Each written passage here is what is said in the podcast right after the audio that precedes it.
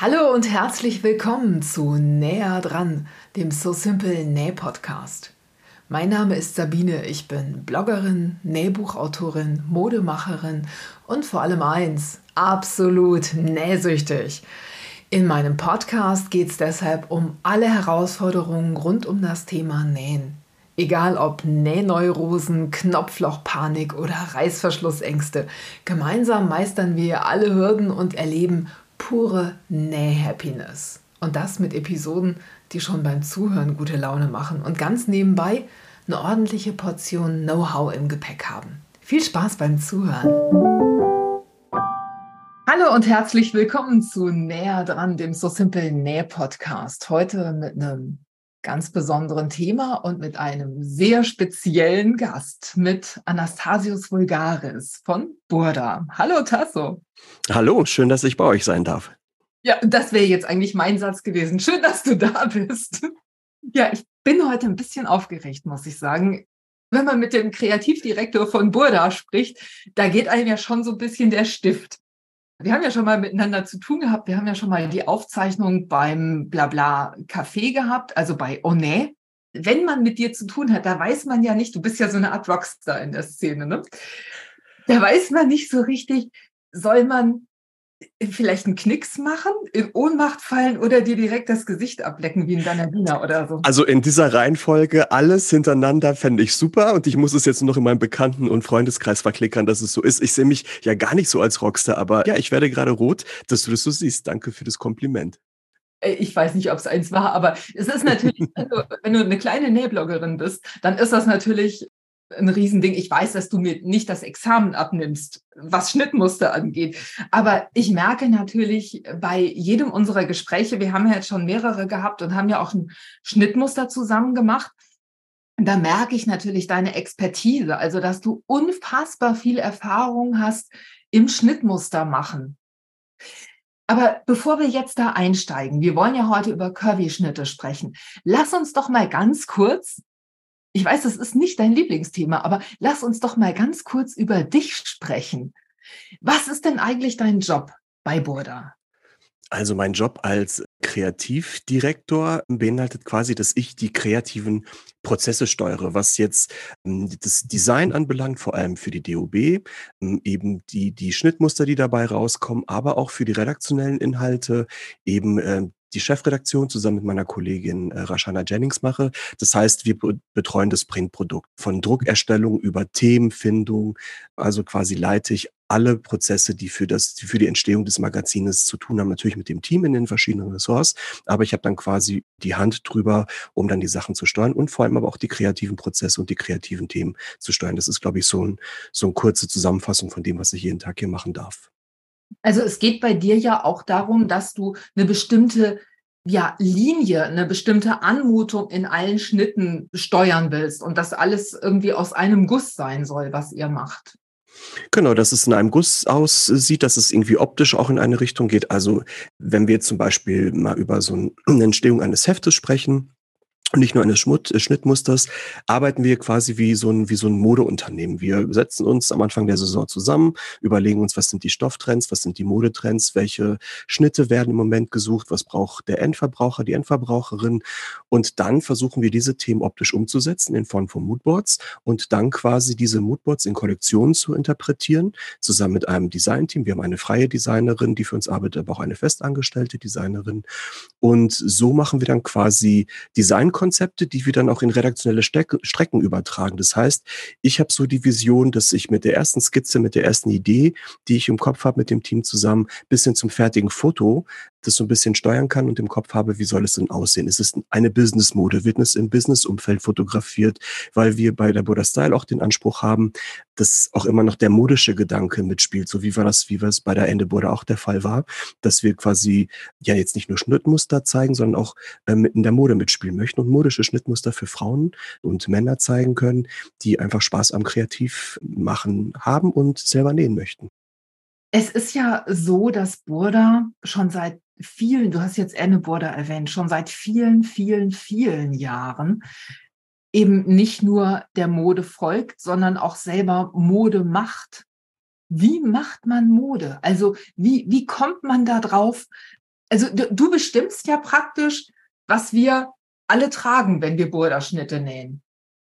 Ich versuche nicht zu bestimmen, sondern ich versuche Strömungen aufzunehmen und zu interpretieren und gebe dann quasi dadurch eine Inspiration, was, was sein kann, aber was natürlich nicht sein muss das sind ganz unterschiedliche Sachen, die ich so auf, aufsauge. Also ich glaube, mein Hauptpart ist, dass ich irgendwie visuelle Sachen aufnehmen kann, irgendwie mich natürlich weiterbilde. Wie sieht es gerade auf den Laufstegen aus? Was sehe ich im Straßenbild? Was sehe ich bei den Modefilmen, in den Katalogen, in den Lookbooks? Was haben wir auf der Stoffmesse gesehen? Mit welchen Ideen kommt das Team auf mich zu? Ähm, es kann aber auch so eine Inspirationsquelle sein, wie ein Film, der bald in die Kinos kommt. Also ich muss ja nur das Beispiel gerade Barbie erzählen, äh, was es für einen wahnsinnigen Hype ausgelöst ausgelöst hat und dass auf einmal auch solche Retro-Schnittmuster, solche Couture-Sachen medial wieder im Fokus stehen.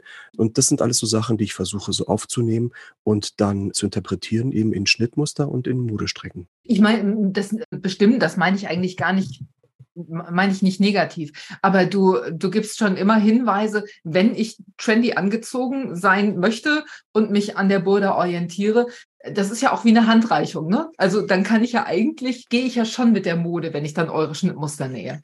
Genau, und vielleicht auch so eine, so eine Stilsicherheit oder so eine Hilfestellung einfach ne, zum Thema Stil und Mode. Und man muss sich natürlich dann selber noch raussuchen, was einem, was einem gut steht, was man toll findet, was auch zu dem eigenen Typ passt. Ich finde, es ist nichts schwieriger als, ja, wenn man sich nicht selbst sieht und nicht weiß, wie man sich sehen möchte.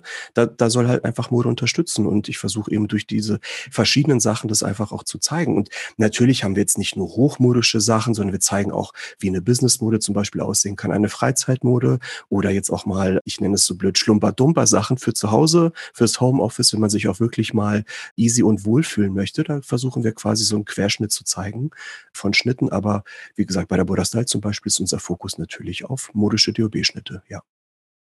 DOB ist Damenoberbekleidung, ne? Genau, ich mit meinem Fachgesimpel, genau. Das ist, das ist ein altdeutscher äh, Begriff. Das ist die Damenoberbekleidung zusammengefasst in DOB, richtig. Also meine Direktrisen nennen das auch so. Von daher alles gut. Ähm, ich äh, sehe mich gerade hier auf dem Bildschirm und muss leider feststellen, dass ich vergessen habe, mich umzuziehen. Ich wollte mich eigentlich schick für dich machen. Ich trage heute mein Meat Love Band Shirt in Größe 5XL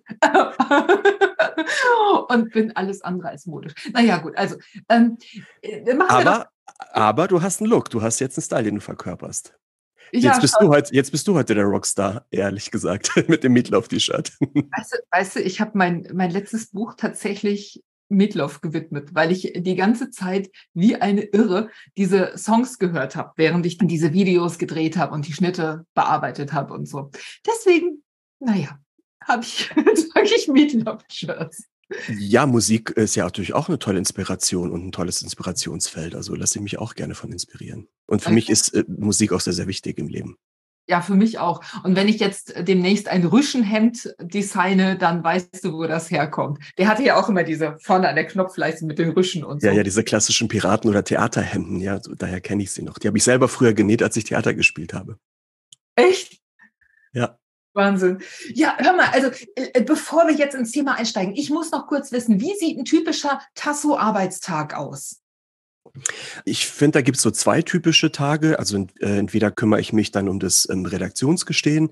Das kann, das hat viel mit Terminen zu tun, mit Redaktionskonferenzen, wo wir quasi die aktuellen Ausgaben absprechen, mit dem Team überlege, in welche Richtung kann es gehen, journalistisch und auch optisch. Es sind viele Abnahmen, die stattfinden am Tag und stehe natürlich dann dem Team für Fragen zur Verfügung, was die kreativen Projekte, aber was auch logistische Projekte zu betreffen hat. Und ein anderer typischer Termine sind, wenn ich Designbesprechungen habe, wenn ich dann auch wirklich sage, okay, das sind die Themen, die wir jetzt gemacht haben, auf die Hefte aufgeteilt, die Kollektionsthemen und dann sperre ich mich quasi mit dem Designteam ein und dann besprechen wir Schnittformen, Skizzen, Materialien, Stoffe und das kann dann irgendwie auch schon ein paar Tage zusammenhängend dauern, weil wir dann äh, pro Ausgabe um die 30 bis 35 Modelle irgendwie kreieren, die thematisch ja irgendwie zusammenpassen müssen. Das ist sehr kleinteilig und mit sehr viel Besprechung, mit sehr viel Briefing hängt das zusammen. Und wenn es dann weiter das Projekt fortgeschritten ist, hänge ich auch tagelang zum Beispiel in Anproben und sehe mir dann quasi die Prototypen an, wenn die von unseren Nähateliers zurückkommen, bestimme dann mit den Designern oder wenn ich selber entworfen habe, ich selber dann quasi die Schnittform, die Zutaten, die dazu gemacht werden und mache das, das Fotomuster dann quasi fertig für den Fototermin. Das sind so typische Aufgabenbereiche. Früher habe ich auch noch viel selber produziert, also produziert in dem Sinne, was unsere Moderedaktion macht, dass wir viel, dass wir diese, die, diese, ähm, die Schnitte und die Styles eben in Fotoproduktion umgesetzt haben. Aber seitdem ich in der Chefredaktion bin, ist einfach leider zu wenig Zeit dafür da und ähm, ja, das, die Produktion, die Fototermine macht dann eher meine Modechefin, die Sabine. Aber es ist auch ein Bereich, der mir sehr viel Spaß macht und ich auch hin und wieder auch mache. Macht dich das eigentlich noch nervös, wenn du merkst, du bist ja überall irgendwie auf der Welt unterwegs?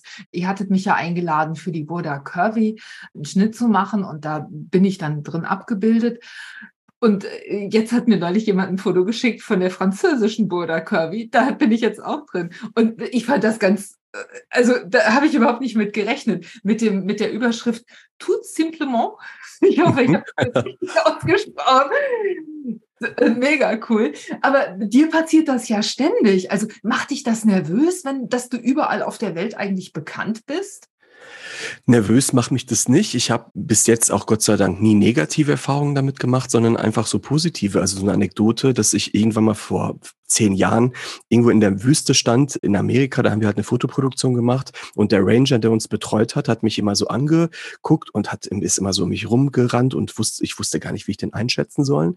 Und da meinte er irgendwann, zeigte mir irgendwie so ein Foto, weil er auch so ein Magazin hatte und er meinte, oh, you're the border guy. Und ich so, okay, das ist ja Wahnsinn, dass ich hier an diesem abgelegenen Ort, dass es irgendwie einen Menschen gibt, der mich erkennt. Also das fand ich so Wahnsinn.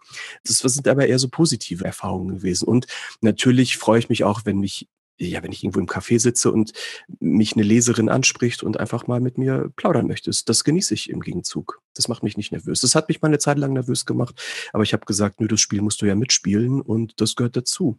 Was mich eher nervös macht, mehr als früher, seit, seit der Corona-Geschichte, das Reisen. Das, da habe ich mich so ein bisschen davon ähm, entfremdet. Da muss ich wieder so ein bisschen reinwachsen. Lustigerweise. Aber das gehört dazu, ne? Das ja, das gehört dazu. Das gehört dazu für mich klingt es ja ein bisschen so, als ich, hab, ich merke gerade, ich könnte hier stundenlang über dich und, und deinen Job sprechen. Ich finde das so mega, mega interessant. Für mich klingt das ja so ein bisschen, als würdest du da auch deinen Traum leben. Ne? Dann ja. Gibt es irgendwas, was du, was du noch machen möchtest? Hast du alles erreicht oder gibt es irgendwas, wovon du träumst, was du unbedingt noch umsetzen möchtest? Im Modesegment vielleicht sogar später mal eine eigene kleine Kollektion, wo, wo dann wirklich auch ähm, ja, mein Name irgendwann drunter steht. Das könnte schon ein Traum sein. Aber letztendlich, ich habe als in der Schule habe ich äh, sehr viel Schauspielerei gemacht und bin dadurch eben auch zum Nähen gekommen, weil ich in der Kostüm, in der Kostüm AG war und da haben wir diese Kostüme selber geschneidert. Und das war auch ein Thema, was ich mal auch, bevor ich mich dafür entschieden habe, Design zu studieren, wollte ich Schauspieler werden. Und das ist was, was ich vielleicht noch, jetzt vielleicht nicht hauptberuflich, aber aber sicherlich nochmal in Angriff werden äh, nehmen möchte, weil mir die Schauspielerei immer sehr viel Spaß gemacht hat. Und das Einzige, wo ich manchmal so ein, so ein wehmütiges Gefühl habe, was wäre gewesen, wenn du das gemacht hättest und wenn ich im Theater bin und diesen Geruch von diesen, ja, von Vorhängen, von den Requisiten, von diesem Holz ähm, inhaliere, da kommt es schon hoch, wo ich merke, hm, das ist noch was, was ich gerne machen möchte finde das herrlich. Und ich finde, man sollte irgendwie so einen Traum haben, den man vielleicht noch gar nicht verwirklicht hat, den man noch nicht so richtig am Wickel hat, aber mh, hm, der, der irgendwie noch so da ist. Das finde ich wunderbar. Du, lass uns über Curvy-Schnitte sprechen. Eins deiner Lieblingsthemen und mit Größe 48 auch eins meiner Lieblingsthemen. Warum gibt es überhaupt Curvy-Schnitte? Warum gibt es Curvy-Schnitte? Ja, Curvy-Schnitte gibt's, weil einfach äh, ja, es Figuren gibt, die Curvy-Schnitte brauchen, jetzt mal ganz salopp gesagt. Also ich, ähm, ich selber entwerfe sehr gerne Modelle für Curvy-Frauen. Und ich finde, es geht ja immer darum, in der Mode ähm, Kleidungsstücke zu kreieren, ähm, ja, die modisch aussehen, die die Figur unterstreichen, die optischen Vorzüge hervorhebt. Und man muss sich einfach wohl in diesen, in diesen äh, Sachen nähen, ob das jetzt was ein gekauftes Teil ist, aber auch eins zum selber nähen. Da umso mehr, weil man ja so viel Arbeit investiert, äh, bis man dann das Kleidungsstück an seinem Körper trägt. Und ich finde, da muss man halt ja die, die Vorzüge von kurvigen Formen unterstreichen und, und, und Schnitte entwickeln, die das eben betonen. Und da es eben um kurvige und vielleicht etwas fülligere Körper geht, kann man einfach keine Durchschnittsschnitte irgendwie an den Mann bringen. Da stimmen die Proportionen nicht, da stimmen die Verhältnisse nicht. Das ist so ein ganz eigenes Spezialgebiet, was sehr herausfordernd ist äh, vom Design, aber auch in der, in der Schnitttechnik. Herausfordernd ist, weil man viel liebevoller und viel achtsamer mit Sachen umgehen muss und mit Proportionen umgehen muss. An einem, ja, klapperdürren Model, würde ich jetzt mal böse sagen, sieht ja jedes Kleid irgendwie irgendwie aus. Ich will es gar nicht werten, ob es jetzt gut oder schlecht aussieht, aber es funktioniert irgendwie. Wenn man mit einer runderen Figur zu tun hat, da muss man sehr speziell reingehen, damit die Proportionen einfach toll unterstützt werden und die Passform einfach gut ist. Ja. Dafür, dafür gibt es Curvy-Schnitte, glaube ich. Ja, also es ist ja bei größeren Größen, bei Plus Size, bei Kirby, egal wie man das nennen will, es ist ja nicht einfach so, dass Körper überall stärker werden oder überall molliger werden oder überall mehr Weite brauchen oder so, sondern das ist ja so, dass dass bei manchen, bei manchen Menschen, die haben auf einmal mehr Hüfte, wenn, wenn sie, wenn sie mehr Umfang bekommen, die haben oder haben mehr Brust oder die Arme brauchen mehr Weite in Klamotten oder so. Also es ist nicht immer proportional und da müssen wir als Schnittmustermacher ja schon gut hinschauen, dass wir das alles irgendwie verpackt kriegen. Man kann nicht einfach einen, einen, Schnitt nehmen, den man ab 32 kreiert hat und man macht den einfach immer nur größer. Ne? Das ist nee, das, das geht, ja, das geht überhaupt nicht. Also zum einen weil man irgendwann ab einer bestimmten Größe, ab einer Größe 44, 46 auch andere Größensprünge hat. Das heißt, dass proportional von Größe zu Größe einfach die Weitenmaße andere werden. Und wie du schon richtig hast, die Proportionen ändern sich. Auch wenn wir jetzt zum Beispiel einen Schnitt schnurstracks hochgradieren würden, würden die Schultern auf einmal absurd weit werden. Die Proportionen, die Halslöcher, die Armlöcher würden extrem weit werden. Das, das, das, das passt nicht mehr. Das heißt, man muss dann auch schon wirklich in der Schnitterstellung einen bestimmten Curvy-Grundschnitt, also so nennen wir das, einen Curvy-Grundschnitt erstellen, der schon im Vorfeld auf diese Anforderungen von curvigen äh, Figuren schon darauf ausgerichtet ist. Die Rundungen sind anders, die Abnäher sind anders platziert. Es sind bei bestimmten Schnitten, die vielleicht ein bisschen passformintensiver sind, mehr Ab Abnäher da als in klassischen Grundschnitten. Das ist alles einfach so wichtige, wichtige Zutaten und so ein wichtiger Baukasten, um einfach eine gute Passform und einen guten Sitz zu gewährleisten, auch dann in den größeren Größen hinauf. Wie sieht es denn mit den Größenläufen aus? Du hast gerade das Stichwort schon gegeben. Was macht es so besonders? Was es so besonders macht, ja, es ist eben auch die Herausforderung, dass wir ein Modell, was wir jetzt, also ein Modell, was in Größe 44, 46 oder 48 jetzt gut aussieht, muss, das, da wollen wir natürlich auch gewährleisten, dass es auch in der größeren Größe bis äh, teilweise wir arbeiten bis zur Größe 60, dass es da proportional auch noch stimmt. Und da geben wir, dann haben wir Schnitte, die wir passformtechnisch eben bis zur große Größe, äh, bis zur Größe 60 geben können. Und bei manchen Schnitten, wo wir merken, da hören wir vielleicht auch ein bisschen früher auf, weil wir merken, dieser Schnitt ist dann vielleicht für so eine, für so eine Größe irgendwie aus verschiedenen Gründen weniger oder besser geeignet. Also wir haben so verschiedene Größenläufe. Die, der klassische ist von 46 bis 54, 56, das kommt drauf an. Und besondere Schnitte gehen wir auch bis zur Größe 60 hoch. So haben wir das jetzt für uns quasi in den Schnitten gemacht und setzen das um. Und ähm, wenn wir einen Schnitt bis zur Größe 60 gradieren, dann nehmen wir den meistens auch nochmal in der Größe 52 oder 54 und gucken, Müssen wir dann noch eingreifen? Müssen wir da noch irgendwie was verändern von den Proportionen? Braucht es noch irgendwie eine andere vordere, eine andere vordere Länge zum Beispiel, einen anderen Abnäher? Also so technische Parameter, dass die Proportionen einfach auch noch gut in der größeren Größe dann auch ähm, stattfinden das ist, glaube ich, vielen nicht klar, dass sich da auch nicht nur in der Weite, sondern auch in der Länge was abspielt. Natürlich. Am, am Rücken äh, Pölsterchen sind oder äh, der Po braucht mehr Platz oder so. Also Rundungen nehmen ja immer auch was von der Länge weg. Und damit das dann auch wirklich noch dem Schnitt entspricht, den man sich vorgestellt hat, dann muss es eben auch nochmal bearbeitet werden. Ne? Genau, wie du schon sagtest, die, ja, umso runder eine Strecke wird, desto mehr Zentimeter braucht die auch. Und äh, das muss sich natürlich auch in den Längen widerspiegeln. Und äh, wir kriegen, oder ich kriege auch oft zu hören, ich glaube, das Thema hast du aus, nee, warum ist denn jetzt das Rückenteil irgendwie breiter als das Vorderteil oder wieso sieht es so aus?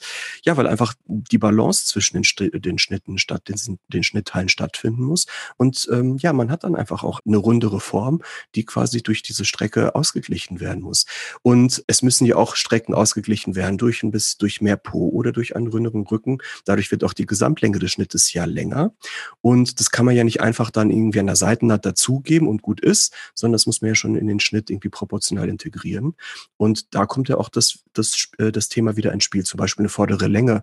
Wenn man, ich finde, man sieht sofort, ob ein Curvy-Schnitt gut oder schlecht ist, auch im Handel, wenn die vordere Länge stimmt, weil oft zieht die eben nach oben optisch und man sieht aus, als wäre man schwanger, obwohl man es gar nicht ist. Und das ist eben die Kunst bei, ja, wenn man irgendwie Bauch hat oder viel Oberweite, eben den Schnitt so auszugleichen, dass quasi der Schnitt rundherum eine ähnliche Länge hat und eben nichts nach oben zieht. Und das kann man ganz gut eben durch Brustabnäher hinbekommen, wenn man da schnitttechnisch viel ausgleichen kann. Oder zum Beispiel kann man auch an dem äh, Vorderteil an sich ein bisschen im Saumbereich etwas vordere Länge reinmogeln. Deswegen, also jedes Modell und jeder Grundschnitt für, eine, für ein bestimmtes Modell muss in der Hinsicht aufgestellt und geprüft werden. Ja, also bei uns ist das auch so. Wir haben auch ähm, natürlich Schnitte, die, also wir gehen ja bei manchen Schnitten sogar bis Größe 68, weil diese Schnitte dann eben funktionieren. Das ist aber eben auch nicht bei allen Schnitten so. Bei, bei anderen Schnitten müssten wir dann den Schnitt komplett neu erfinden. Klar. Klar.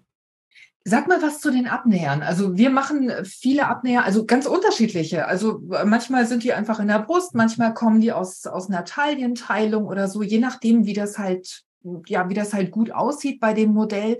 Sag dir mal was zu, wie, wie, wie da deine Erfahrung ist.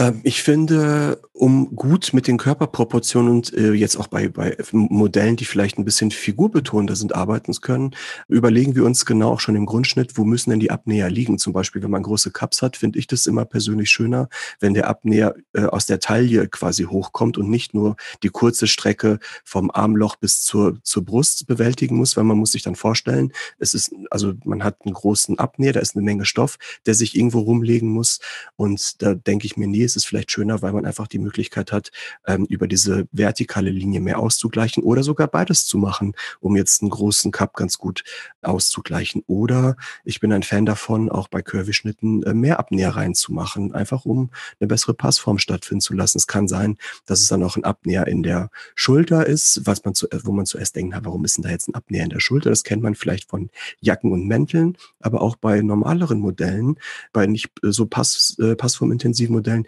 gibt es immer noch eine schönere Rundung oder das Teil kann sich einfach schöner um den Körper herumlegen. Weiterhin bin ich neben den Abnähern auch ein großer Freund von gut platzierten Teilungsnähten in Curvy-Schnitten, weil man darüber auch zum einen Proportionen und Weitenunterschiede sehr gut darstellen kann, aber auch optisch viele Blicke auf, einen bestimmten, auf eine bestimmte Körperregion richten kann und optisch die Figur verschönern oder halt ändern kann. Ja, das ist ja bei vielen einfach auch ein Thema, ne? Schnittmuster selber ändern zu können. Und wenn du zum Beispiel eine Teilungsnaht, also eine Prinzessnaht, eine Wiener Naht, eine Teilungsnaht in der Mitte, wo, wo du Figur drauf gegeben hast, wenn du sowas hast, dann kannst du ja eigentlich relativ einfach da selber was dran machen. Viele tun sich ja schwer, gerade mit diesen Brustabnähern. Hm, das ist auch gerade bei Curvys ein, ein Riesenthema, weil die, die Brust, der, die Höhe des Brustpunktes so unterschiedlich ist. Also finde mal zwei Frauen, wo, die, wo der Brustpunkt auf der gleichen Höhe ist ist mir in meiner äh, Karriere noch nicht passiert, auch selbst bei den Models, die für die Anprobe quasi in Anführungsstrichen unsere Maße haben und in Anführungsstrichen, sage ich immer, geeicht sind, ist es auch unterschiedlich. Das hat auch was mit damit zu tun natürlich, welchen BH ziehe ich immer gerne an. Das verändert ja auch nochmal ganz viel zum Beispiel. Aber auch dann so gemessen ist der Brustpunkt immer woanders, äh, ist bei der Curvy sowieso schon ein bisschen tiefer, weil es einfach größere Cups sind. Man hat eine größere Rundung. Aber ich finde, das muss jeder für sich natürlich ausmessen. Und ich finde auch so ein kleiner Tipp ist, bestimmte Teile, die man sich, äh, also jetzt für ein Anlassteil oder ein Teil, was vielleicht ein bisschen figurbetonter ist, vielleicht auch mit seinem Lieblings-BH, also quasi seinen Brustpunkt auszumessen, wo man weiß, aha, den trage ich jetzt runter, weil sich da schon noch ein paar Zentimeter verschieben. Und das hört sich dann im ersten Moment nicht so, nicht so wahnsinnig viel an. Aber wenn es jetzt ein sehr figurbetontes Teil ist, macht es dann auch schon viel mit den Proportionen. Und man kann mit relativ einfachen Schritten quasi den Abnäher auch verlegen und den Brustpunkt verlegen im Schnitt. Das ist gar nicht so ein Hex Hexenberg. Also in manchen eurer Hefte zeigt ihr das ja auch, ne, wie sowas gemacht wird. Und dann macht es einen riesen Unterschied, ob ich, um dein Wort mal zu benutzen, den Schlumper-Wumper-BH anziehe oder ich ziehe wirklich einen guten einen gut sitzenden BH mit einem Bügel oder sowas an. Und das sollte man dann auch bei der Anprobe mal testen. Also da sollte man sich vorher drüber klar werden, was ist das für ein Teil und was ziehe ich da für eine, für eine Unterwäsche drunter an. Ja, ganz wichtig. Und ich glaube, so ein bisschen, was natürlich immer gut ist, einfach mal den, den Schnitt auch aus mal Papier zusammenzukleben. Ähm, vielleicht aus äh, einem Papier, was jetzt nicht so wahnsinnig sperrig ist und einfach mal dranhalten und zu schauen, vielleicht mit einer Freundin, ah, wo sind denn jetzt die Punkte, die ich brauche, im Gegensatz zum, äh, zu dem Schnitt, den ich jetzt mir rauskopiert habe oder mir ausgeschnitten habe. Und dann kann man ja auch, sieht man schon relativ schnell, wo man vielleicht irgendwie eine Änderungs-, also wo man vielleicht einschneiden kann oder ein bisschen mehr Weite zugeben kann kann. Wir können ja nicht Maßschnitte machen. Das heißt, jede Figur ist so einzigartig, dass wir versuchen natürlich den Großteil der, der ermittelten Bevölkerung, also was jetzt die Maßtabellen anbelangt, abzudecken. Aber äh, es wird jeder seine eigenen Zonen haben und die kennt man ja dann auch irgendwann und kann dann, glaube ich, mit so ein paar einfachen Tricks seine Lieblingsschnitte so anpassen, dass es dann quasi ein Einzelstück ist und quasi wie so ein Maßschnitt, wie so ein maßkonfektioniertes Teil funktioniert. Ja, und wenn man so einen Schnitt gefunden hat, also wenn man einen Schnitt gefunden hat, in dem man sich wirklich richtig wohlfühlt, den man gut für sich angepasst hat, der wirklich 1A sitzt, da fragt auch kein, kein Mensch danach, ist man plus oder nicht. Irgendwann, irgendwann sieht man da nicht mehr, ich sag mal, dick oder mollig oder curvy aus, sondern man sieht einfach gut aus, wenn das alles passt. Ne? Also es macht Sinn, diese Schnitte wirklich für sich anzupassen und da genau zu gucken und auch mal ein Probemodell zu nähen. Also ich bin ein großer Fan von äh, günstigen Stoffeinkäufen für Probeschnitte. Also wenn ich einen Teil aus Jersey habe, dann kaufe ich mir einen günstigen Jersey-Stoff und nähe daraus mal ein Probeteil. Wenn ich einen Teil aus Webware habe, dann kaufe ich mir einen Nesselstoff und nähe das daraus. Oder ich, ich nehme sowas wie Rasterquick, das was auch ganz gut ist. Also es, es gibt ja dieses, diese dünne Flieseline, die man nähen kann, die man stecken kann, die man schneiden, bemalen kann, die nicht ausfranst ziehe das Ganze auf links und passe das dann an meinen Körper an. Und dann habe ich wirklich die maximale Sicherheit, dass das funktioniert. Ja, und so machen wir es ja letztendlich auch bei komplizierten Schnitten oder Schnitte, die wir komplett neu erstellen mit vielen Teilungslinien oder die eine ganz spezielle Passform haben, machen wir es ehrlich gesagt genauso. Wir erstellen zuerst mal ein Messel, ein Nesselmodell für die Anprobe oder gehen halt auf die jeweilige Qualität erstmal ein und gucken dann am Mädchen oder an einer genormten Puppe in der Größe eben, wie verhalten sich die Proportionen, bevor wir natürlich einen teuren Stoff zerschneiden, den wir dann fotografieren, machen wir das in vielen Fällen Genauso, wo man einfach auch mal Sachen austesten möchte oder auch gucken, wie verhält sich das? Wie verhält sich auch jetzt eine Weite? Wie verhalten sich Falten? Wie verhalten sich so ähm, schnitttechnische Raffinessen, die auf dem Papier ja mal super aussehen, aber dann in 3D und vielleicht auch in einer kurvigen Figur ja anders stattfinden. Natürlich viele Sachen weiß man dann schon, aber das machen wir genauso und das ist, finde ich, ganz, ganz wichtig. Und aber was ich auch wichtig finde, du sagst, äh, man muss seinen Lieblingsschnitt finden. Man braucht, was Gott sei Dank jetzt äh, passiert ist mit dieser ganzen Body Positivity Debatte, möchte ich jetzt mal sagen. Das machen jüngere Generationen viel selbstverständlicher, als wir das gemacht haben, dass man sich auch traut, neue Sachen auszuprobieren und Sachen, wo man vielleicht gesagt hätte, oh Gott, das kann ich doch nie im Leben anziehen, weil das und das passiert.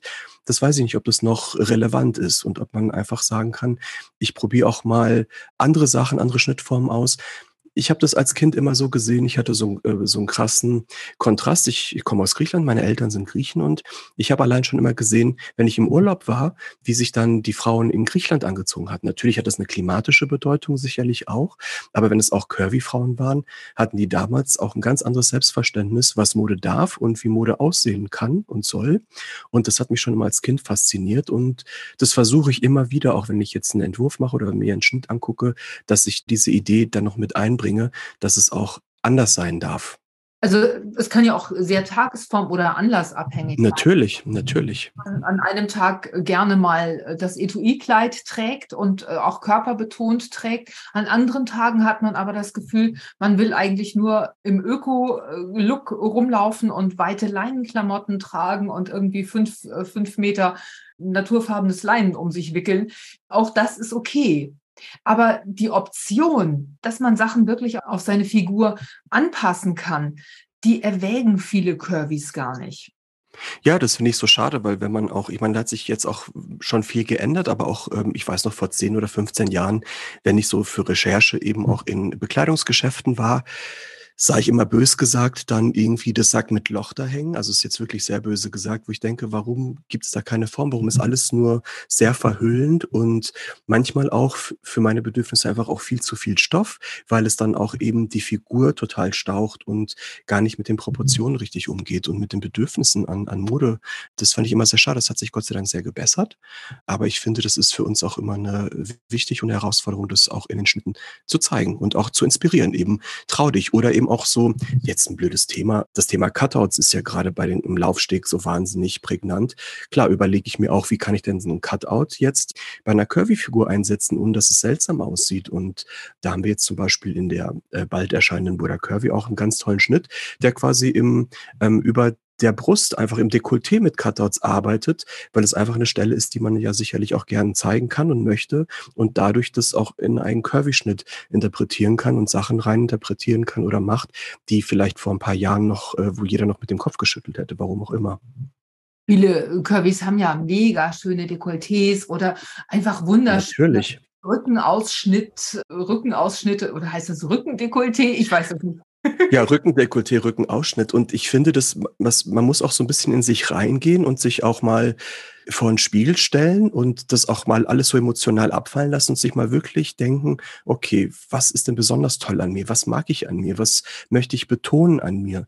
Und dementsprechend ist es für mich auch selber immer ein Hinweis, wie suche ich denn meine Sachen aus, die ich mir kaufe oder nähen möchte? Was möchte ich zeigen? Mit welchem Bereich fühle ich mich vielleicht nicht so wohl? Und da kann man sehr viel mit Kleidung quasi ausdrücken. Ich finde, es ist ganz, ganz wichtig, einmal dieses Verständnis zu haben, was kann ich denn oder was möchte ich auch zeigen? Wonach ist mir gerade? Also nicht nur alles verstecken, sondern auch mal die Sachen, die ich toll an mir finde, da ein Highlight draufzusetzen, vielleicht auch mal mit einem Gürtel, vielleicht auch mal ausprobieren. Wie ist das denn, wenn ich mal Taille zeige? Also ich habe vielleicht weite Kleider, ähm, weite Blusen oder sowas. Ich nehme mir einfach mal einen Gürtel dazu und probiere mal aus, was passiert, wenn ich mir eine Taille gebe. Für viele geht's ja da schon los, für viele Curvys, die keine ganz offensichtliche Taille haben, weil sie Bauch 1 und Bauch 2 haben und nicht genau wissen, wo ist denn meine Taille.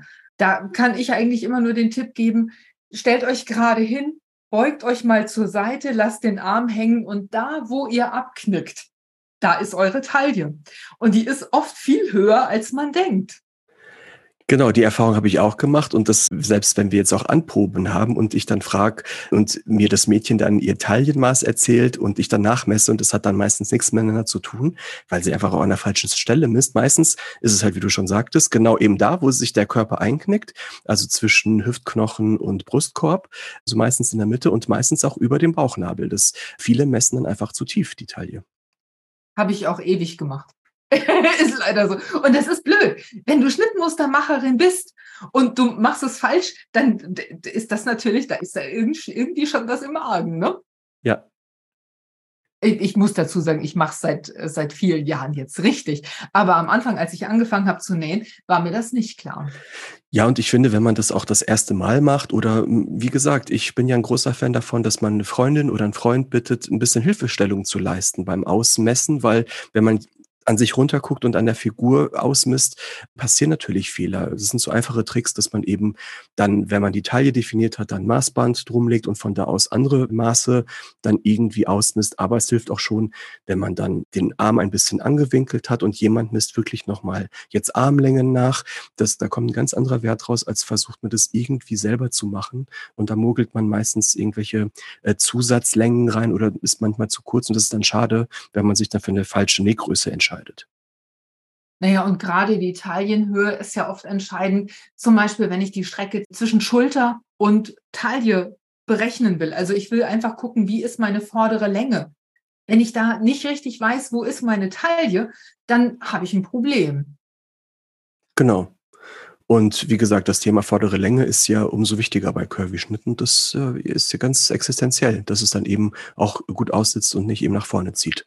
Und es ist auch gar nicht so ein, so schwierig, dann in einem Grundschnitt ein bisschen vordere Länge eben auch reinzugeben in den Schnitt. Dass man von vornherein dann eben guckt, bevor man dann zuschneidet, dass das auch vor allem stimmt und eben sich nicht hochzieht, weil wenn es dann zugeschnitten ist und genäht ist, klar kann man dann immer noch so ein bisschen am Saum gucken, ob man was dazugeben kann, aber es ist dann auch ein bisschen gewurstelt und reicht meistens nicht nicht, weil wir dann schon auch von mehreren Zentimetern Unterschied sprechen. Ich denke gerade, also viele Curvys fangen ja mit dem Nähen an, weil sie das einfach so hassen, in irgendwelche Läden zu gehen, Klamotten anzuprobieren, die Erfahrung zu machen, da passe ich nicht rein. Die Verkäuferinnen gucken mich komisch an. Die kommen vielleicht in, den, in die Umkleide und wollen mir helfen. Ich kriege Schweißausbrüche. Es ist einfach alles ganz furchtbar. Ich frage nach der nächstgrößeren Größe, die passt schon wieder nicht. Und es ist einfach ein total frustraner Moment. Ja, dieser, dieser Klamottenkauf der einfach alles überschattet. Andere Leute, also Leute mit 32, 36, 38, die laufen los, kaufen sich die, die geilsten Klamotten und es ist überhaupt kein Problem in der Theorie. In der Praxis sieht das dann auch schon wieder anders aus. Aber gut, in der Theorie stellt man sich das so vor, wenn man selber curvy ist. Deswegen fangen viele an zu nähen. Und dann haben sie eben auch diesen Moment, wo sie sich in ihrem selbstgenähten, nicht angepassten Teil vor den Spiegel stellen und denken, ist es das jetzt wirklich gewesen? ich glaube, bei vielen spielt da auch so ein emotionales Ding eine Rolle. Also das ist nicht nur die rein technische Sache, habe ich den richtigen Schnitt, habe ich den richtigen Stoff, sondern auch Du hast es eben Body Positivity genannt. Mag ich mich? Mag ich mich anschauen? Was mag ich an mir? Wie, wie mag ich mich? Also wie möchte ich aussehen? Also es ist ja nicht nur, passe ich in diese Klamotten rein, sondern passen diese Klamotten verdammt nochmal zu mir? Ist das mein Stil? Ist das das, was ich ausdrücken will? Will ich so wahrgenommen werden? Und ich finde, auch da, du hast vorhin gesagt, such dir jemanden zu messen. Ich finde, man kann sich auch jemanden für ein Feedback holen. Ja. Also, wenn du einen Freund, eine Freundin hast, die ehrlich mit dir ist, dann kannst du die mal für einen Nachmittag einladen und kannst dir einfach mal deinen Kleiderschrank zeigen. Hört sich nerdig an, ist aber total effektiv, weil du einfach mal alles zeigen kannst, was du im Schrank hast und ihr könnt mal durchdeklinieren. Was passt zusammen? Wo drin sehe ich gut aus? Was sind meine Highlights? Wie kann ich das betonen? Was magst du gar nicht? Sich das auch mal anzuhören. Was steht mir denn überhaupt nicht? Ich bin vor kurzem in den USA gewesen und habe gesehen, dass ganz viele Curvy-Frauen unheimlich auf Lycra, auf Jersey und sowas stehen und sich da wirklich reinquetschen. Also völlig, völlig ohne Gespür. Und ich denke, man darf und kann einfach ein Gespür für sich und für seine Klamotten entwickeln, sage ich jetzt hier mit meinem T-Shirt in Größe 5XL. Aber man darf das und man kann es auch. Man darf sich auch die Zeit nehmen. Ja, ich finde, das muss man auch, weil wenn man äh, so ein bisschen damit gewappnet ist, dann ist es für das ganze modische Leben, sage ich mal, viel viel einfacher. Ich meine, das hat ja jeder von uns mitgemacht. Ich habe mich auch, ich habe auch lange gesucht, bis ich dann wusste, was ist denn eigentlich das, was mir ganz gut steht? Wie kann ich mich dadurch ausdrücken? Und ich bin auch ein Kandidat, der gerne mal zwischen zwei und drei Kleidergrößen hoch und runter gesprungen ist in meinem Leben. Und ich habe diese Thematiken auch dann für mich selber entwickeln müssen und auch dieses steht mir das, passt das überhaupt zu mir? Nun habe ich den Vorteil, dass ich so ein bisschen, weil ich jeden Tag damit zu tun habe, auch natürlich ein Auge dafür entwickelt habe und Proportionen abschätzen kann. Aber ich finde, die eigene Wahrnehmung ist ja noch so eine andere als jetzt eine Fremd Wahrnehmung von einer, von einem guten Freund oder einer guten Freundin, die dann quasi sagen kann, nee, du, das ist jetzt dein Spleen und mach das doch so und so, weil das sieht super bei dir aus. Und warum machst du nicht eigentlich? Und ich finde, ähm, das sehe ich auch in meinem Bekannten- und Freundeskreis. Natürlich kommt dann die Frage auch oft zu mir, hey, hilfst du mir nicht mal bei meinem Kleiderschrank? Ich habe viel zu viele Sachen, was muss ich aussortieren? Was steht mir überhaupt? Und daraus, das ist immer so ein, für mich so ein Überraschungseffekt, äh, dass die Leute oder dass meine Freunde, Freundinnen dadurch noch so viel Mehrwert bekommen und auch Sachen, die sie für sich ausgeschlossen haben oder Kombinationen, die sie für sich ausgeschlossen haben, auf einmal super gut funktionieren. Und auch solch durch so kleine Tricks, also mein Lieblingstrick ist zum Beispiel jetzt auch nichts, ist auch keine Raketenphysik und weltbewegend, aber dadurch, dass ich auch bei Fototerminen stimmen dann manchmal die Längen natürlich nicht. Äh, diese, das Problem haben wir auch, wenn wir mit professionellen Models arbeiten oder wenn es quasi der Look unterstreicht, einfach mal Hosensäume zu krempeln, einfach mal Ärmel zu krempeln bei Jacken oder bei Shirts, gerade im Sommer. Man glaubt gar nicht, also ich finde eher gekrempeltes, kürzerer, ein kürzerer Ärmel ist so viel schmeichelnder als ein überlanger, zu langer Ärmel, weil man dann einfach so also ausgewachsen und so sackig aussieht. Und man kann dadurch die Blicke einmal auf, auf Akzente setzen, die man an sich besonders gerne mag. Füße, Schuhe, Knöchel, Hände, Schmuck, aber eben auch die Proportionen mit so ganz einfachen Mitteln ausgleichen und das ganze und das ganze ähm, Outfit sieht anders aus. Da ist der überlange, sackige Overall auf einmal super cool und lässig, weil einfach die Längen anders sind, als Beispiel. Finde ich einen mega schönen Tipp, muss ich sagen. Tasso, was sagst du denn jetzt Leuten, die, wenn ihr in der Curvy einen Schnitt bis 60 gemacht habt, was sagst du denn dann Leuten, die sagen, hm, ich habe aber 62 und was nun? Ähm, wir, wir geben immer wieder im Heft oder auch online quasi ein kleines Tutorial, wie man ein bis zwei Größen, finde ich, ist machbar, ähm, von dem ausgeriedelten oder von seinem Schnitt, den man sich ausgepaust hat, dann quasi den Schnitt vergrößern kann. Das ist machbar. Das ist auch ohne größere Passform, Einbußen machbar. Wir legen bei unseren Schnitten halt viel Wert darauf, dass wir bestimmte Schnittlinien einfach im Schnitt lassen. Anhand dieser Schnittlinien sieht man auch dann im Schnitt, das sind ja dann diese Mehrgrößenschnitte, wo diese Gradierungsfelder auch durchgehen. Und dann kann man einfach sagen, okay, es ist eine Größe, nehme ich den nächsten Abstand, der sich quasi durch diese zwei Linien ergeben hat und gebe den parallel quasi an den Schnitt dran oder eben zweimal den Abstand.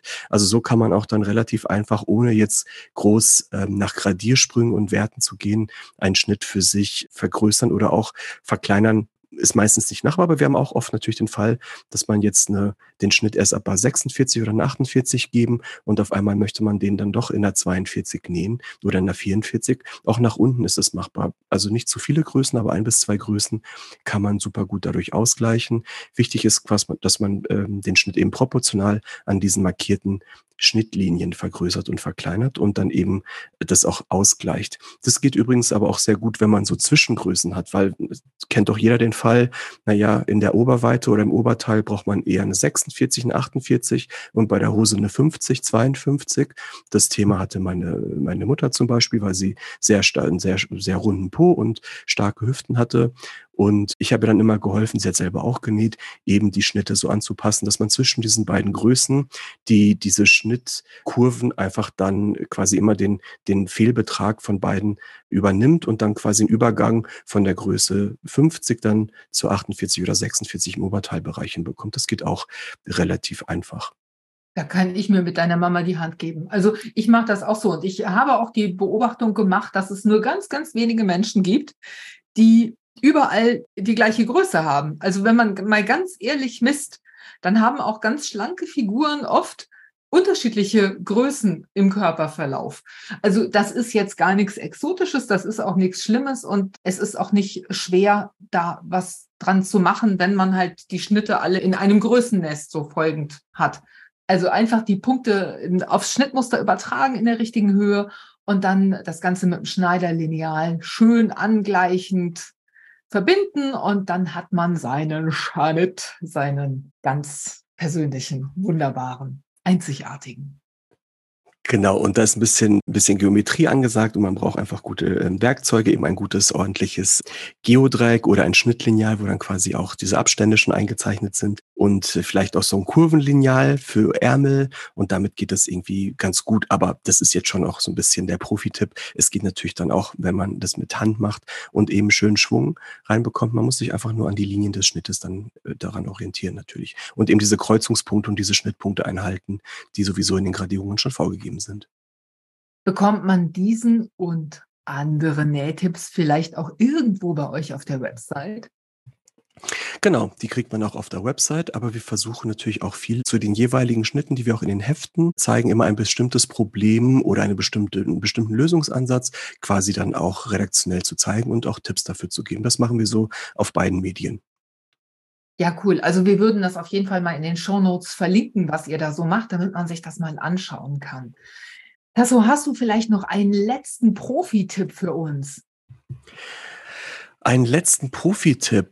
Ich finde, das ist das Thema so ein bisschen weiter. Also wenn wir jetzt über das Thema Schnittanpassung und Schnitte an sich drüber nachdenken, ich finde, man muss, wie wir auch schon sagt, auch gesagt haben, es macht so wahnsinnig viel aus, nochmal so Weitenverhältnisse an sich mal zu checken und zu überlegen, muss das Teil wirklich so weit sein? Also ich bin ja irgendwie, ich plädiere ja eher dafür, dass man sagt, eine ordentliche Qualität oder irgendeine Qualität, die schwer genug ist, die vielleicht nicht so sehr springt, ist viel äh, besser und schmeichelnder, als jetzt eine leichtere Qualität zu nehmen und mit so viel Weite in den Schnitt zu generieren, dass es halt einfach absteht und dann irgendwie nur noch aufträgt, ehrlich gesagt. Also einfach auch mal zu gucken, braucht man wirklich so viel Volumen ähm, oder kann man das auch ein bisschen reduzieren, weil die Stofflichkeit und die Qualität den Rest erledigt. Das finde ich ist immer ganz wichtig, weil ich sehe oft, dass Teile auch ähm, eben nicht zu eng sind bei, bei vielen äh, kurvigen Frauen, sondern einfach so eine Überweite haben, die dann alles verstecken und jeden Vorzug irgendwie kaschiert.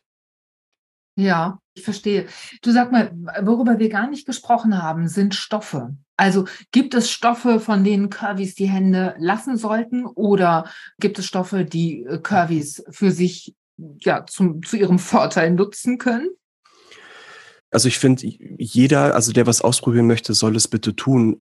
Aber ich habe so die Erfahrung gemacht, dass schwerere modal-viskose Qualitäten zum Beispiel, also fließende Stoffe, die eine bestimmte Grammatur haben, super gut sind, weil sie einfach nicht so schnell aufsitzen und irgendwie dann eben den, den Körper gut schmeicheln können. Ich bin ein großer Verfechter von Jerseys, von so Techno-Jerseys oder auch so Punto Milano, also einfach etwas stärker gewebt, gewebte Jerseys, die auch bei schmalen Schnitten einfach die Figur unterstützen können und auch gut die Vorzüge einer Figur herausstellen. Also du meinst sowas wie ein Romanit zum Beispiel. Da, genau. Da wunderbar mitarbeiten, weil der nicht die, also die Figur schön modelliert, ohne einen irgendwie nackig zu machen. Ja, und der zeichnet halt auch nicht dann auch alles ab. Also ich merke so, dass ich natürlich so ganz leichte Satins, zu schillernde Satins, die wirklich sehr nass aussehen, die sind gerade leider wieder, was heißt leider, die sind gerade sehr angesagt. Aber da würde ich die zum Beispiel Satin ist für mich kein No-Go in einem Curvy-Modell. Ich überlege mir halt dann, wo kann ich den Satin toll platzieren, damit er eben nicht aufträgt. Oder mache ich zum Beispiel zwei Stoffe, dass ich sage, ich habe einen bestimmten Bereich, wo ich dann zum Beispiel beim durchgefärbten Satin die Abseite nehme, die glänzt nicht so, so arg und habe Bereiche, die ich hervorheben möchte und da verwende ich einfach die Glanzseite. Da kann man auch so ein so ein Trompe-l'œil-Effekt oder so eine äh, einfach so einen optischen Effekt ganz schön generieren, um zu sagen, ja, das muss ich jetzt hier vielleicht nicht unterstützen oder gerade deshalb das anders verwenden. Also ich finde, das ist ganz wichtig. Ich würde abraten, von Stoffen mit, mit zu viel Stand und mit zu viel, zu viel Springen einfach, weil wenn man so Kräuselungen hat oder schöne Faltenpartien hat, die springen dann einfach unschön auf und stehen dann quasi ab. Und das ist bei bestimmten Körperregionen einfach auch nicht, nicht schön und ähm, ändern die Proportionen zu sehr. Was meinst du genau mit Springen? Springen heißt, das ist so ein Fachbegriff, wenn man merkt, dass der Stoff, wenn man jetzt den so in Falten legt oder so kräuselt, dass diese Kräusel extrem nach oben gehen, so ein extremes Volumen haben. Das ist oft bei so hochgedrehten Stoffen der Fall, die dann eher so ein bisschen papierig und knittrig irgendwie wirken. Und da ist natürlich dann eben der Fall, dass wenn der Stoff auch nicht eine, so eine starke Schwere hat, so eine starke Grammatur hat, dass der Stoff springt, so nennen wir das, dass, dass dann quasi die, ja, dieser, diese Spannung, die dieser Stoff schon von sich hat, bei Kräuselung oder bei Faltenlegungen einfach so extrem in die, in die Breite geht oder irgendwie quasi absteht. Ja, also das, das ist zum Beispiel so eine Art Taftstoff, äh, sowas kann da passieren. Oder diese genau. neuen Papierstoffe, die nur so eine Papieroberfläche haben, keine, nicht aus Papier sind, aber so ein bisschen, so ein bisschen so aussehen, da kann das schon passieren. Ne? Genau, und ich finde, man muss sich, das heißt ja nicht, dass man die Stoffe nicht verwenden darf, aber da muss man sich überlegen, wo man das vielleicht macht. Ist es dann vielleicht eher eine, eine Weste oder so ein lässiges Oberteil aus diesem Papierstoff und eben jetzt nicht eine Hose oder irgendwie ein eingereihtes Rockteil, weil es dann einfach seltsam seltsam wird. Also ich glaube, da muss man so ein bisschen ja, das ausprobieren und sich auch ein bisschen ausprobieren. Aber das sind jetzt so ein paar Standards, die ich jetzt so aus der, aus der Tasche gezogen habe, die mir jetzt gerade eingefallen sind.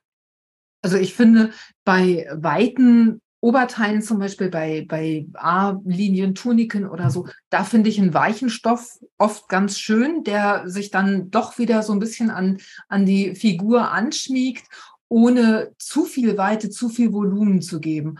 Und bei schmaleren Teilen gefallen mir persönlich immer auch diese festen Stoffe, also ein Romanit, aber auch ein ganz normaler, schöner Baumwollstoff oder ein schöner Leinenstoff oder sowas, der die Figur einfängt, ohne dass, dass meine Röllchen zu sehen sind. Also Bauch 1, Bauch 2 möchte ich gerne für mich behalten.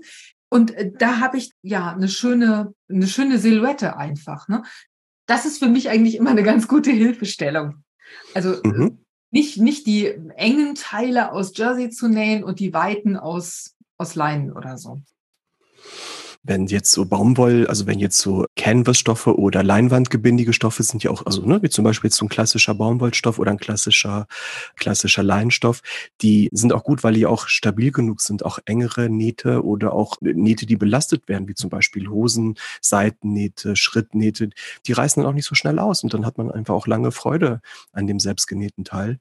Das kann man dann vielleicht auch noch so ein bisschen in seine, in seine Lieblingsstoffe mit einbinden. Es muss nicht immer super fancy und super nett natürlich auch nicht durchsichtig. Und ich finde auch, was auch schön ist, es ist ja auch jetzt eine Renaissance in der Mode, dass wir wirklich auf diese Naturmaterialien wieder zurückgehen, auf Baumwollstoffe, längerfristig weiß ich das nicht, weil wir einfach dann mit dem Wasserproblem und mit der, mit der, mit dem Klimawandel ein Thema haben werden. Aber zum Beispiel Leinenstoffe jetzt auch nicht nur, wie du schon gesagt hast, so sackig interpretiert werden, sondern die ganzen Designer haben Leinen auch sehr schnittintensiv dargestellt. Also wirklich mit toll geschnittenen Jacken, mit tollen Schnittlösungen, fast kulturig. Und ich glaube, da wird die Reise hingehen, dass man mit solchen natürlichen Materialien und Materialien, die widerstandsfähig sind, die nicht so viele Pestizide brauchen, die ökologisch einfach besser anzubauen sind, viel mehr in diesen modischen und kulturigen Bereich vor allem gehen wird. Das finde ich ganz spannend gerade.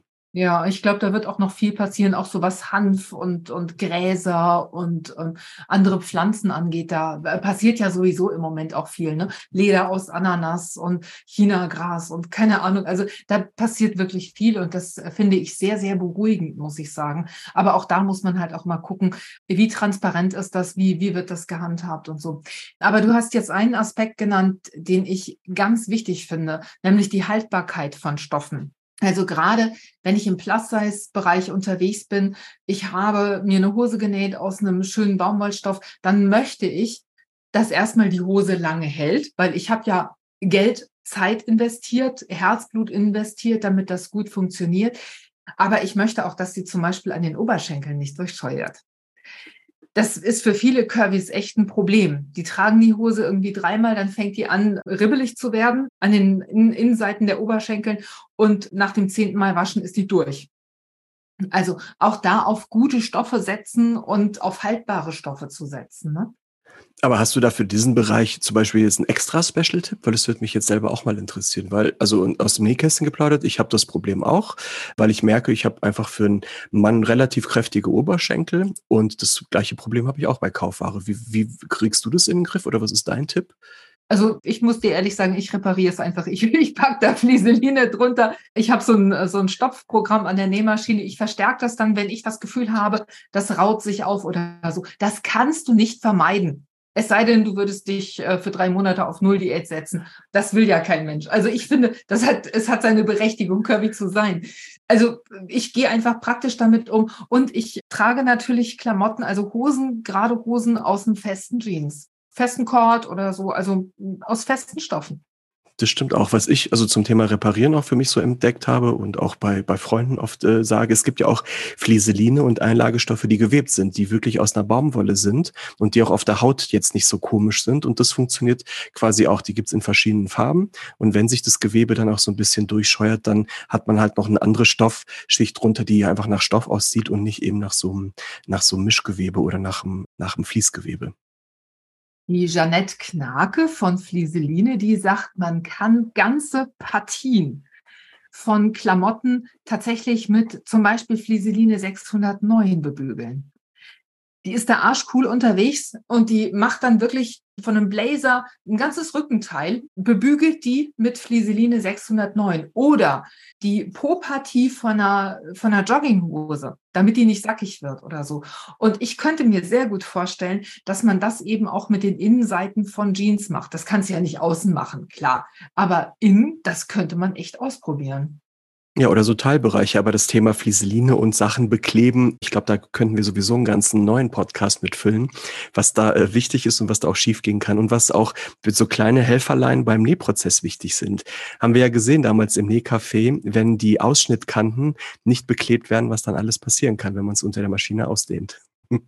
Da hört man den Profi raus. Die Profis, die sagen nämlich mit Flieseline bekleben.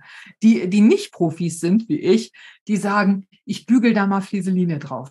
Also ich merke mir jetzt die Worte mit Flieseline bekleben und den Terminus schnittintensiv. Das kannte ich vorher noch nicht. Also es waren noch ein paar andere dabei, aber das gebe ich jetzt nicht zu. Sehr gut. Also ich, ich könnte stundenlang mit dir plaudern und wir werden das auch nochmal tun. Also wir werden uns nochmal treffen zu einem nächsten Podcast. Aber ich habe eine letzte kleine Frage. Ich habe irgendwie, hat mir ein Vögelchen gezwitschert, dass ich jetzt einen Autorenkollegen interviewt habe und nicht nur einfach den Creative Director von Burda. Hä? Ja, äh, jetzt äh, können wir die Katze ein bisschen aus dem Sack lassen. Ja, wirklich. Ich habe oder ich werde mich jetzt mal auf das Segment Buchhandel oder einfach mal äh, auf Buch konzentrieren. Das ist jetzt so mein nächstes Projekt, was ich machen werde. Und wir fangen jetzt äh, erstmal mit einem Buch an, wo es um das Thema Grundgarderobe geht. Und was dann quasi ab Mitte August im Handel, im Buchhandel sein wird und auf budastyle.de. Aber da werden wir, glaube ich, noch ein bisschen intensiver drüber sprechen. Aber schon mal vorab, wie gesagt, wir sind bald Autorenkollegen und ich bin auch schon ganz aufgeregt, weil es äh, ja für mich Neuland ist und eben auch, ja, so ein Herzensprojekt. Und ich hoffe, dass es natürlich ganz gut ankommen wird und bin mal sehr gespannt auf die Rezension und äh, wie das Buch funktionieren wird. Da bin ich mal sehr, sehr aufgeregt, ehrlich gesagt. Ja, du gehst also jetzt unter die Autoren, Tasso. Das ist interessant. Aber was ist mit der Buddha Kirby? Wird es da jetzt auch was Neues geben? Ja, ich, wir haben sie heute äh, wirklich sogar an unsere Druckerei geschickt. Das heißt, die liegt am 16.8. druckfrisch am Kiosk. Das ist unsere, wir machen die Curvy, die Buddha Curvy jetzt ja viermal im Jahr, weil wir einfach sagen, weil sie einfach so sich gut etabliert hat und erfolgreich ist, dass wir sagen, wir sind viel saisoneller in der Buddha Curvy und das Hauptmotto wird jetzt sein, dass wir die, die schönsten Schnitte quasi für den Übergang haben. Ne? Also den Übergang von der Sommer- zur Herbstsaison mit welchen Models habt ihr denn diesmal gearbeitet oder hattet ihr ein besonderes Model dabei? Ja, ich bin, ähm, ich bin sehr stolz, dass wir mit der Celine Deneflé gearbeitet haben. Wir versuchen in der Buddha Curvy auch das Thema Body Positivity auch stärker zu spielen und auch dann mit äh, Prominenten und auch mit äh, verstärkt auch Models zusammenzuarbeiten, die da eine Geschichte zu, zu erzählen haben und die für dieses Thema stehen. Und äh, das ist ein, ein Top-Model, die für viele Curvy-Firmen schon auf dem Laufstück gelaufen ist und auch viele Fotokampagnen gemacht hat Übrigens auch eine sehr nette Persönlichkeit, mit der habe ich mich dann auch lange unterhalten können zu diesem Thema und die auf ihrem Blog und auf Instagram und bei uns auch im Heft einfach Tipps gibt, wie man seine Kurven besonders in Szene setzen kann und wie selbstverständlich das zum Beispiel sein sollte. Ich muss gerade dran denken, dass in der ersten Burda Kirby 23 meine Tante Else abgebildet war. Wenn du gerade von Topmodel sprichst. Und ihr, ihr habt da mit meiner Tante Else ein, ein derartiges Highlight beschert. Das war, glaube ich, besser als ihre Silberhochzeit und die Goldhochzeit zusammen. Ja, ich liebe das und es ist genau auch so eine Motivation, warum ich den Job auch immer noch so gerne mache, weil wenn ich dann Feedback von Leserinnen bekomme oder wir dann äh, eine Leserin, die uns äh, jahrelang, die wir quasi jahrelang begleitet haben als, als traditionelles Schnittmusterunternehmen, damit irgendwie eine Freude machen können. Ich finde, das macht mich glücklich und das ist für mich dann irgendwie immer auch ein, wenn ich mal auch einen schlechten Tag habe, zu denken, naja, es hat doch schon Sinn, aufzustehen und irgendwie weiterzumachen, weil ich einfach, ja, Menschen damit glücklich machen kann. Das ist mir viel wert. Weißt du was, das merkt man eigentlich in allem, was du, was du sagst, finde ich, dass, dass es dich glücklich macht, dass das immer noch dein Thema ist. Nochmal ganz kurz zu der Buddha Kirby. Ich bin ja nicht neugierig, ich möchte nur alles wissen. Gibt es da irgendwie besondere Schnitte, die du, die du sehr magst oder drei, drei Lieblingsschnitte zum Beispiel, die du uns ans Herz legen möchtest? Ja, sind natürlich alle Schnitte super äh, duper toll, aber ähm, ja, drei Schnitte. Das musst du jetzt sagen, ist klar. Natürlich. Ja, aber ich habe wirklich äh, ich, äh, drei Lieblingsschnitte, die mir jetzt ähm, ad hoc einfallen. Und zwar, weil es auch gute Übergangsschnitte sind und irgendwie auch modisch sehr gut gerade in die Zeit passen. Das ist ein klassisches Basic-Shirt. Das ist das Shirt 405, wenn ich mich richtig erinnere. Sieht aus wie ein Longsleeve auf den ersten Blick, aber es hat eine Teilungsnaht quasi vom Brustabnäher bis hin zum Halsloch und dadurch entsteht ein toller Cutout, der quasi je nachdem, wie man sich bewegt, ein bisschen Haut entblößt an der richtigen Stelle und das Ganze auch noch aus einem tollen Leo-Stoff. Ich finde, das ist das super Basic-Shirt, was für so einen Aha- und Wow-Effekt sorgt. Ich habe ein Lieblingskleid. Das ist ein Kleid mit so einem sehr schön ausgereiften Schnitt. Das hat änderungsfreundliche Teilungsnähte zum Beispiel. Das hat klassische Princess-Nähte. eben das Thema von eben, das kann man gut ändern. Und durch diese Nahtführung, es ist wie so ein T-Shirt-Kleid, also relativ schlicht, aber eben aus Oberstoff.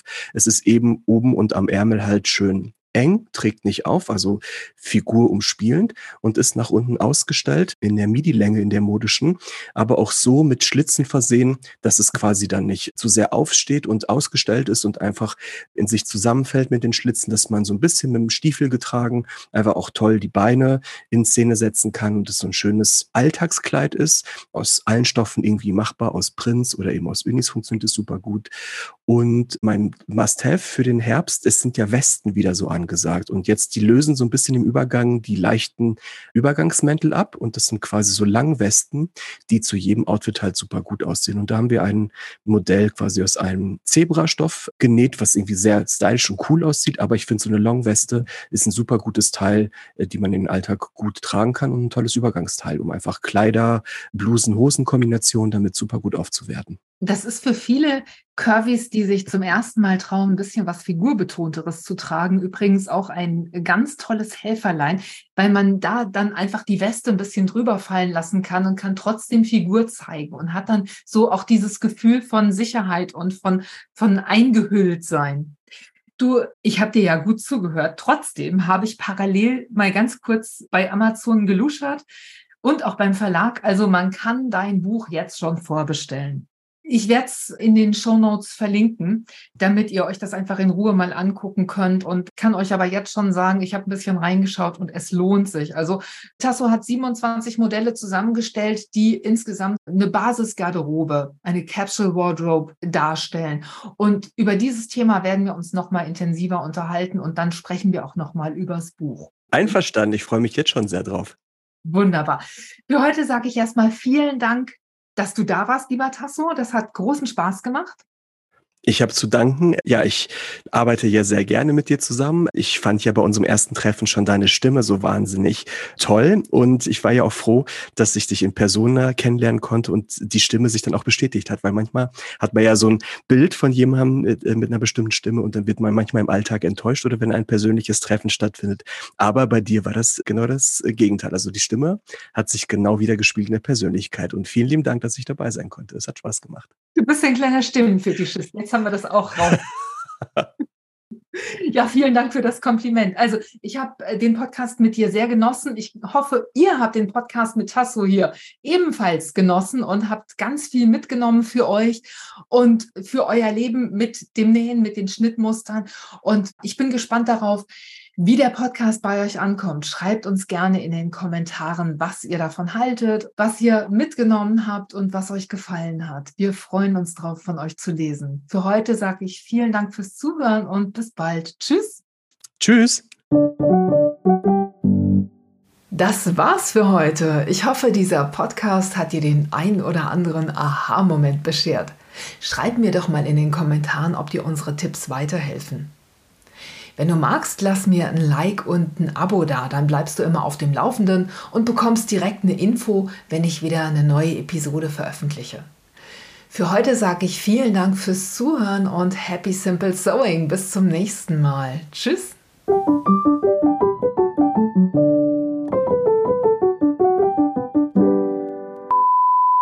Einfach ausmessen, per Punkt anzeichnen und dann mit einem Schlei